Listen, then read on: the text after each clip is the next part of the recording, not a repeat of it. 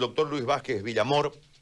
Yo le agradezco mucho por eh, atender nuestra solicitud, porque queremos trasladarle todo esto que venimos comentando a cuál es la posición que ustedes tienen en torno a eso, y si las, mm, ¿cómo se llama? Depuraciones. Eh, inhabilitaciones. Las inhabilitaciones son correctas, ¿no? O son incorrectas, o son subsanables, o ustedes van a tener que salir a correr, correr ahora por el país a buscar candidatos. se busca candidato para reemplazo, no sé, porque me parece que mirando todo el cuadro de los depurados, este, ustedes son los mayormente damnificados en este tema. Si puede aclararnos toda esta situación y qué es lo que piensan ahí en su comité político, doctor, agradeciéndole de nuevo por este contacto. No, Gary, el agradecido soy yo por la posibilidad de estar en un medio y en un programa que es un líder en materia informativa a nivel nacional y probablemente uno de los más escuchados del país. Eh, a ver, yo, yo empezaría diciendo algo que tú has señalado en un principio y que probablemente es un tema que debe puntualizárselo y debe subrayárselo. Y se llama el derecho de participación en democracia. El derecho de participación en democracia está considerado por la Constitución Política del Estado como un derecho político fundamental al ser humano. ¿Qué quiere decir eso? Que el derecho de participar es un derecho que la Constitución te lo reconoce. Y está en perfecta coordinación o en perfecta relación, para decirlo más apropiadamente, con la Convención Americana sobre Derechos Humanos, que en el artículo 23 también garantiza el derecho de participación de la gente en eventos electorales. Las limitaciones se imponen razones de preservación del derecho. Lo que tú decías es el razonamiento filosófico más importante que ha tenido la Corte Interamericana de Derechos Humanos en un famoso caso que se llamaba el caso Yatama versus Nicaragua. En ese caso, la Corte Interamericana de Derechos Humanos establece principios en los cuales se debe basar el derecho de participación y le dice básicamente al Estado, en este caso al Tribunal Supremo Electoral de Bolivia, le dice que las limitaciones de participación solamente pueden surgir, primero, en base al principio de legalidad, tiene que haber ley. Segundo, en base al principio de utilidad y proporcionalidad, es decir, que tiene que viabilizar la participación de la mayor cantidad de gente posible y debería tener una utilidad práctica para el sistema democrático. Y en tercer lugar, establece el principio de universalidad, es decir, todos tienen derecho a participar y cualquier defecto de carácter administrativo debería resolvérselo en un nivel meramente administrativo y no jurisdiccional. Estos elementos se los hemos dicho al Tribunal Supremo Electoral desde el primer día. ¿Dónde nace el problema? El problema nace que en el día que tenían que presentarse las listas de candidatos para la elección general, en ese día el Tribunal Supremo comete un grave error. Señala dos horas distintas de presentación de listas. Una a las seis de la tarde para que se la presente vía internet, vía, eh, vía informática, electrónica y a las 12 de la noche, como dice la ley. La ley y el cronograma electoral establecen una fecha, un día y una hora para presentación de documentos.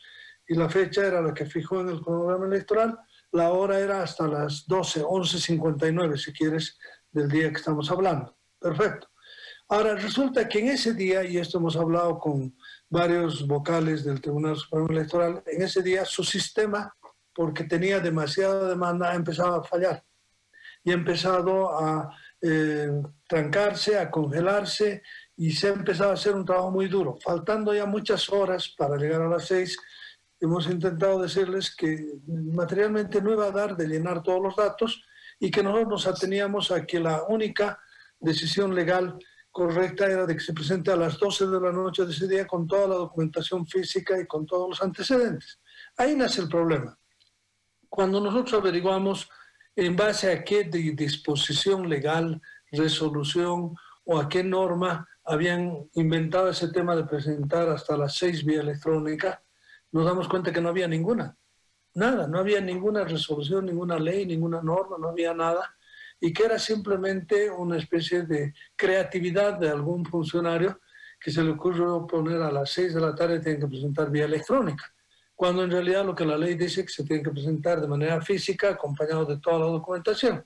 Es decir, si tú quieres ser candidato a diputado o senador, tienes que tener, si eres varón, libreta de servicio militar, tienes que tener certificado del REHAB, tienes que tener certificado de la Contraloría, tienes que tener una serie de papeles que tienen que llevarlos físicamente para que verifiquen que no tengas ningún impedimento para candidatear. Pero bueno, cuando llegamos a la hora, nos dicen que no, les vamos a aceptar solo el número de candidatos que hayan sido habilitados electrónicamente y el resto ya no. Y ahí nace una batalla jurídica con el Tribunal Supremo Electoral que se resuelve en un amparo constitucional cuya sentencia le quita razón al Tribunal Supremo Electoral, nos da la razón a nosotros y le obliga al Tribunal Supremo Electoral para que nuestras listas de candidatos puedan ser, aceptadas durante este periodo. Estos son los antecedentes. Entonces, lo que ha ocurrido ayer es cabalmente una secuela del mismo problema que ha creado el propio tribunal. No es que los candidatos no se hayan presentado a tiempo o que no hayan tenido los requisitos o que no hayan estado preparados para ello o que estén inhabilitados de alguna forma.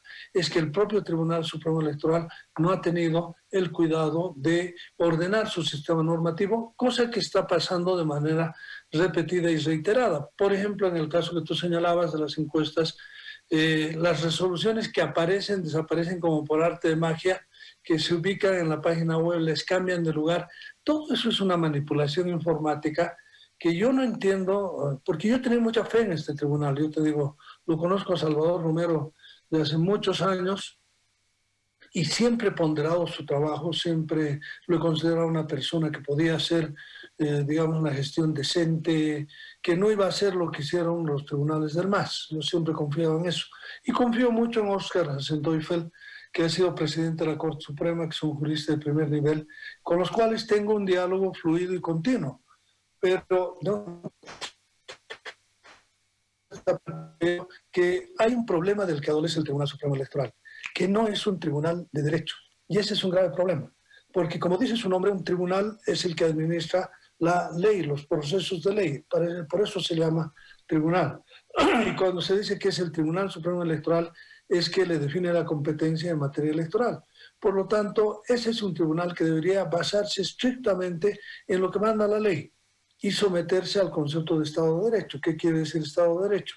Un Estado sometido al proceso legal. Esto no está ocurriendo, hay demasiadas falencias, hay demasiadas cosas que nosotros estamos denunciando de manera permanente, continua, y te quiero decir que hasta ahora, por ejemplo, en el caso de las encuestas, les hemos pedido hace dos semanas una audiencia de fundamentación oral para presentar pruebas de la manipulación de registros del propio Tribunal Supremo Electoral de manera, de, manera informática, cómo han modificado sus bases de datos cometiendo delitos de carácter eh, digital que están sancionados por el Código Penal porque no se pueden alterar este tipo de registros. Hasta el día de hoy no nos quieren dar la audiencia. Y queremos una audiencia para que sea pública y para que la gente vea qué es lo que nosotros hemos planteado durante ese tiempo. Entonces, eh, tenemos una relación conflictiva, yo tengo que que reconocerlo con el tribunal, con gente con la que yo tenía mucho respeto y mucho, mucho, mucha consideración a su profesionalidad. Hay algo raro que está pasando por medio, hay algo que no me termino de explicar, porque como dije en un principio, yo creo que es gente esencialmente decente y capaz. Y en gente decente y capaz uno confía, pero cuando ve este tipo de resultados, este tipo de acción que se está dando, la veo muy, muy compleja. Por ejemplo, imagínate, te pongo solamente la paradoja no lo inhabilitan al candidato del a Luis Arce Catacora, por una violación objetiva de la ley, que estaba penada en la ley, que era objetiva. No, no, no, no lo separan, no lo llevan, lo protegen a través de una resolución bastante trucha, perdón por el uso del término, pero creo que expresa de manera clara lo que quiero decir. Y sin embargo, en este caso te agarran y te bajan 206 candidaturas de la noche a la mañana. No es que no existan o que no hayan estado presentadas, sino que te las bajan. Es decir, qué doble rasero, qué doble estándar para medir el tema. Por un lado, como te digo, en el caso del candidato del MAS no había que preservarlo por encima de todo. Y lo han preservado emitiendo una resolución cuyo fundamento jurídico y constitucional es profundamente deleznable, que no tiene una base real. O sea que lamento mucho, pero yo creo que si algo está adoleciendo este Tribunal Supremo es de gente que tenga una perspectiva constitucional y de derecho que efectivamente les permita no cometer errores. Los cometieron con Arce Catacora, lo siguen cometiendo con el tema de las encuestas. Han hecho aparecer una resolución que no había, que no existía, la han hecho aparecer así en el sistema informático, en la página web, y ahora no quieren darnos una audiencia en la que nosotros queremos decirle, en una audiencia de fundamentación oral, cara a cara, mostrar las pruebas y exigir que ellos investiguen el tema. Es decir, no quieren hacerlo, no lo han hecho. Yo aprovecho este medio que es público para pedirle a Salvador Romero, su deber legal es recibirnos. Son semanas que estamos pidiendo que se pronuncie sobre un tema, no lo hace, se esconden, no quieren que se presente este tipo de pruebas al propio tribunal y el proceso electoral va pasando y va siendo implacable con los términos del calendario electoral. Entonces, tengo profundas dudas de lo que está pasando, tengo que decirte con mucha sinceridad, y lamento hacerlo público, porque yo lo que menos hubiera querido es socavar la credibilidad de una autoridad pública y particularmente gente en la que en el pasado ha tenido una gran fe y una gran confianza, pero no están obrando de acuerdo a derecho, están actuando con un cuchillo con dos, dos, dos cortes distintos. Uno corta fino para los que quieren proteger y otro corta grueso para los que quieren eliminar. En el caso nuestro, como te digo, nos han eliminado por un error que ellos han cometido, no nosotros, por un error que ellos han llevado adelante y que lo hemos ganado a través de una acción de amparo que ha dado la razón y le ha obligado al tribunal a aceptar nuestras candidaturas. Pero por otro lado, cuando se trata de eliminar la candidatura de Arce Catacora y otros, obran con una generosidad y con una grandeza impresionante, a punto que este tribunal se pone a cuestionar la constitucionalidad de la ley 026, lo cual ya, es un contrasentido, porque si este tribunal explica la ley 026, ¿por qué este mismo tribunal va a fundamentar la inconstitucionalidad de este artículo solo para favorecer la no inhabilitación de la Catacora? Esta solución que ahora la veo la veo como una solución política, ¿me entiendes? No una solución jurídica. Es una solución política. El MAS amenazaba, habían los bloqueos, había la gente que no quería salir, el tribunal estaba un poco, digamos, contra las cuerdas, tenía que tomar una decisión sobre el tema y la decisión que toma es fundamental el por qué no iban a separar, ni, iba a perder el MAS su personería, ni le iban a separar a Luis Arce Catacora. Y el auto, si tú lees el auto, verdaderamente me, me sorprende por la falencia de una argumentación constitucional jurídica verdaderamente importante. Entonces, ellos han tomado ese tipo de acciones y por lo tanto ahora me doy cuenta que es una acción política. Es decir, no muevan la fecha de la elección, pero no les quitamos ni la personería ni inhabilitamos al candidato. Entonces están tomando acciones políticas. Y esto es profundamente preocupante y es lo que no queríamos que pase con este tribunal porque al tribunal no le pedimos que nos haga caso en todo lo que decimos ni que falle siempre a favor nuestro. Le pedimos que aplique la ley, que aplique la ley y que lo haga transparentemente. No entiendo por qué, por ejemplo, en el caso de encuestas, cuando les demostramos que no había ninguna norma que establezca las encuestas telefónicas, ellos las aceptan y hasta ahora no nos quieren decir por qué no nos dan una audiencia a nosotros para que podamos fundamentar la causa que hemos planteado hace semanas atrás. Entonces, ese es muy complicado. Yo creo que son señales que a mí, como te digo, no me gusta hacerlas públicas porque siento de lo, lo, que tú has dicho en un principio, yo presumo la buena fe, presumo la buena fe.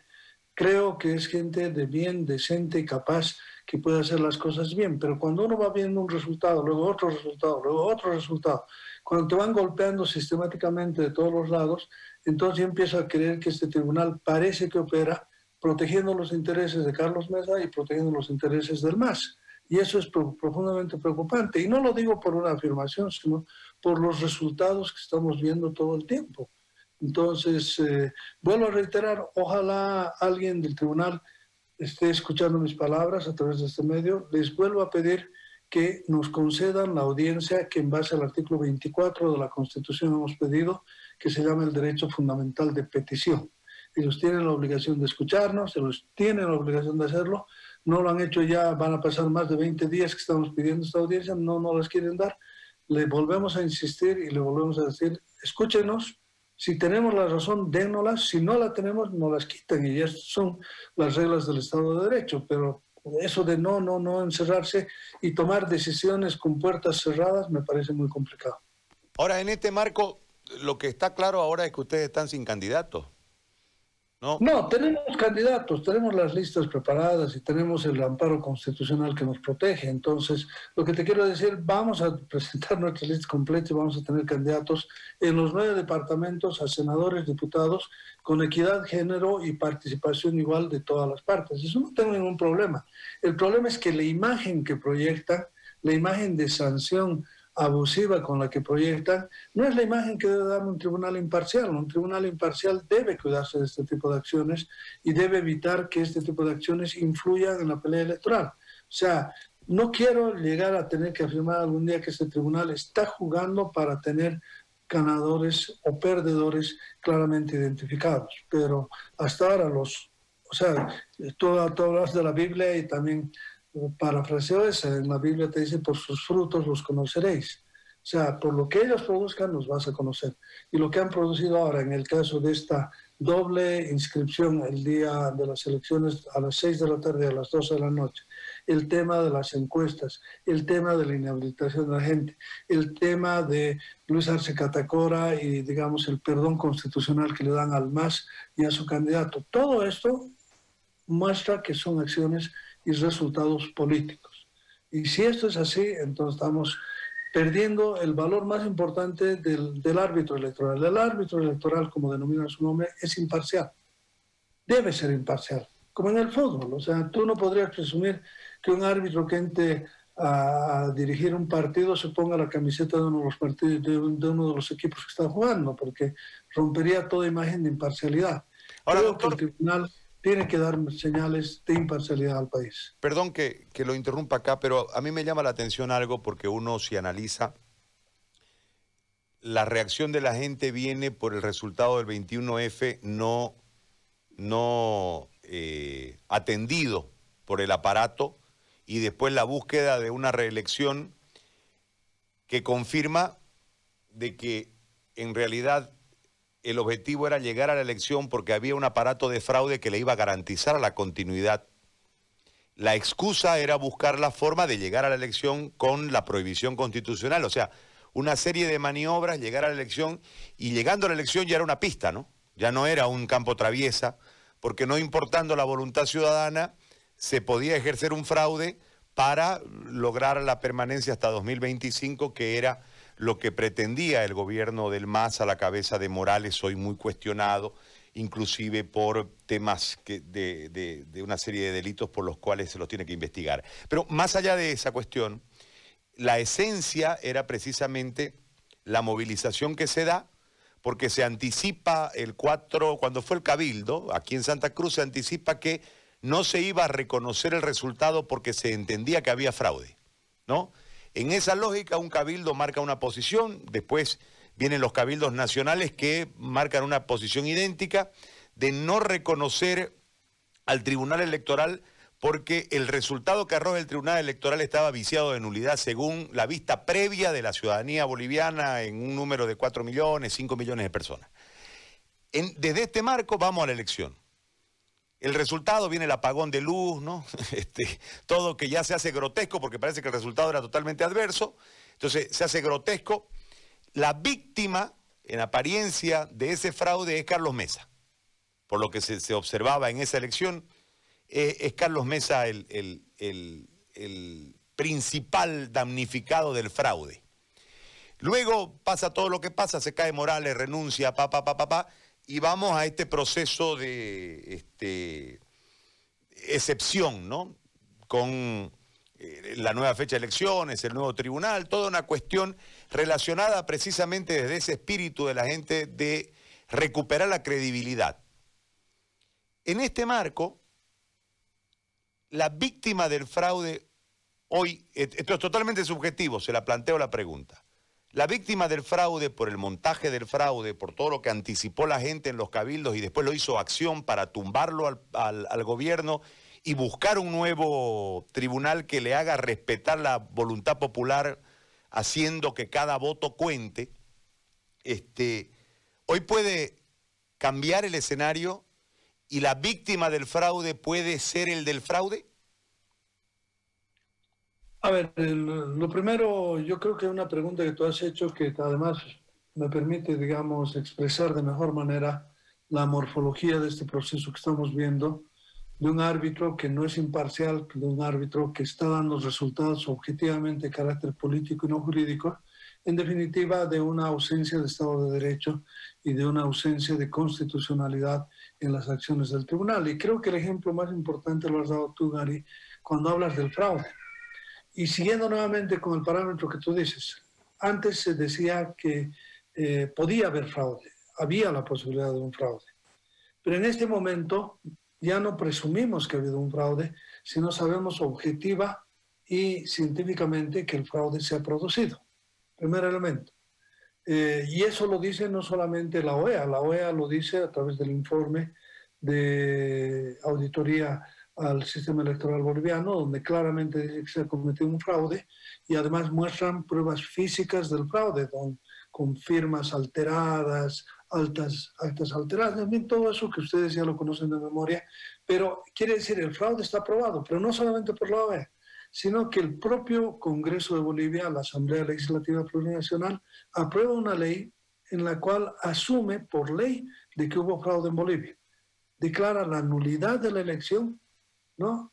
Luego convoca una nueva elección y lo elimina como candidato a Evo Morales. Dice que no puede ser más candidato. Y esta es una ley que votan dos tercios del MAS que estaban en esa asamblea en ese momento histórico distinto. Entonces, lo que podemos afirmar con toda certeza, viendo lo de la OEA y viendo lo de esta ley que ha sido la base para la convocatoria este nuevo proceso electoral, que fraude sí hubo, legalmente hubo. Ya no hablas de presumir la culpabilidad, estás hablando de que se ha comprobado la culpabilidad, está demostrada en estos dos instrumentos jurídicos, el informe de la OEA y la ley aprobada por la Asamblea Legislativa. Y ahí la pregunta es, ¿qué ha hecho el Tribunal Supremo Electoral sabiendo que había fraude? No se quiso constituir como parte dentro del juicio. No pidió que se avancen con las investigaciones. No absolutamente personal que hizo el fraude operativamente, los que hicieron, los que cambiaron, los que pararon el TREP, los que siguen ahí, están ahí trabajando y funcionando normalmente y por lo tanto te puedo decir a esta altura, eh, el primer problema fundamental que va a tener el Tribunal Supremo Electoral es que no asumió el rol que le debería haber competido de llevar adelante a juicio a los que tenían que hacer fraude. Pero, a ver, está bien hacer el juicio a los que eran vocales del Tribunal Supremo Electoral, pero ¿en favor de quién era el fraude? El fraude iba en favor de Evo Morales. Y por lo tanto el Tribunal Supremo Electoral debió haber pedido que el MAS y que Evo Morales sean llevados a juicios por el fraude. No lo ha hecho. Y por ese antecedente, y habiendo cometido un delito de orden público por el cual está siendo investigado, el MAS no tenía personería para participar en las elecciones. Tampoco dijo nada, o sea, se quedó callado. Entonces, como ves, ese primer elemento, lo que tú me comentas, me sirve como elemento para el otro. Ahora, corresponde, ¿qué, ¿qué, es lo que ocurre? Esto ya es entrar, salir del plano del análisis institucional que hemos hecho hasta ahora. Eh, yo te he citado cuatro ejemplos, tú has citado uno, el tuyo es más válido que los cuatro que yo he citado. El tema del fraude es el elemento vital, digamos, es el pecado original que mancha este Tribunal Supremo Electoral. El fraude no hizo nada, no eliminó la candidatura de Evo Morales. Si ellos han cometido fraude, no pueden volver a participar en elecciones la 026 es clara, un partido que comete delitos electorales no puede volver a participar en este tipo de, de, eventos. Pero bueno, es mejor hacerse la vista, eh, taparse los ojos, hacerse el que no ve lo que está pasando y dejar que las cosas continúen. Y después vas a ir viendo cómo en los otros elementos funciona. Ahora, eh, ya eh, abandonando, digamos, la escena que es meramente institucional y jurídica que hemos abordado hasta ahora, el problema ya desde el punto de vista político. ¿Qué es lo que está ocurriendo en la confrontación esta? Yo, mira, yo creo sinceramente que en realidad eh, hay una suerte de visión de Carlos Mesa y del MAS de que ellos dos constituirían, digamos, una fase fundamental de la política boliviana y por lo tanto que entre Carlos Mesa para el MAS es ideal o que entre el MAS para Carlos Mesa también. O sea, que tienen una correlación en esto. No lo digo yo, lo dijo Andrónico, no sé si has visto ese video que se ha difundido en todas las redes, en la cual él sale y dice, mire, eh, él utiliza un término muy del Chaparro, dice, el mejorcito de todos es Carlos Mesa. Yo veo, y el mejorcito, el mejor es. Y ves lo que dice Carlos Mesa, que dice que Evo Morales ha sido el mejor presidente de Bolivia durante todo este tiempo y que él no puede entender Bolivia sin Evo Morales. O sea, Ahí hay un tema político de fondo que hay que debatirlo y que yo creo que se debe debatir porque esa actitud permanente de comunidad ciudadana de no querer hacer ningún tipo de acuerdo para vencerlo al MAS y de no querer tener acuerdos con los demás para llegar a una victoria definitiva de estas, no, no es entendible, no es políticamente entendible y por eso es que creo que la verdadera, digamos, parte del país que rechaza, que rechaza profundamente la, el retorno del MAS al gobierno por todo lo que ha sido la supresión de la libertad, la supresión de los derechos fundamentales, la corrupción de más de 48 mil millones de dólares. O sea, todos los que nos hemos hastiado de 14 años de un gobierno autoritario, abusivo, corrupto, etcétera, eh, estamos a este lado y queremos que haya un cambio que nunca más vuelva para atrás. Pero ahí el rol de Carlos Mesa se ha notado ambiguo, ambivalente. Decir, he visto más alabanzas en boca de Carlos Mesa para Evo Morales y de Evo Morales para Carlos Mesa que las críticas que de manera directa dirige Carlos Mesa al resto de los candidatos, a los cuales los va criticando duramente. Si quieres revisar los medios de comunicación, las críticas contra la presidenta de gobierno son todos los días. No digo que no sean justificadas, creo que pueden ser justificadas. Lo mismo puede ser justificado que lo critica Tuto, que lo critica Camacho, que critica otro.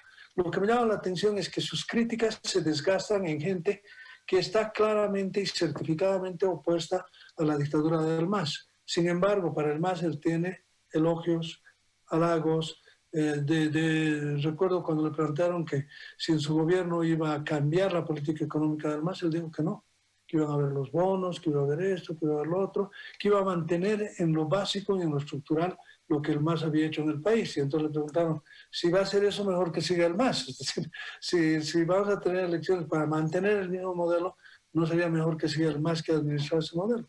Y entonces son las contradicciones que uno va viendo durante este tiempo. Hay ese escenario,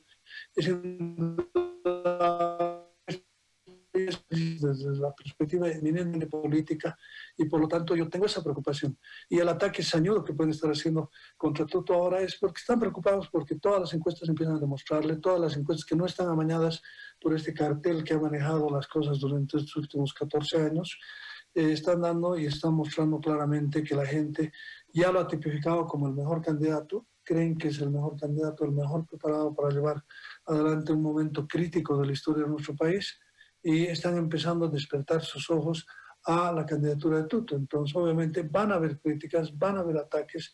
Yo estoy convencido porque este es un evento electoral donde tienes campañas positivas y tienes campañas negativas. Van a haber campañas negativas. Hoy día ya se ve arreciar ese tipo de acciones en contra de nuestro candidato. No nos preocupa, creo que es más bien una señal positiva en el sentido de que está demostrando que estamos avanzando y que estamos llegando más lejos. ¿no? Doctor, le agradezco mucho por este tiempo y por este contacto y por este diálogo. Muy amable. Gary, muy agradecido contigo. Gracias a usted. El doctor Luis Vázquez Villamor ha conversado con nosotros, secretario ejecutivo de Libre 21.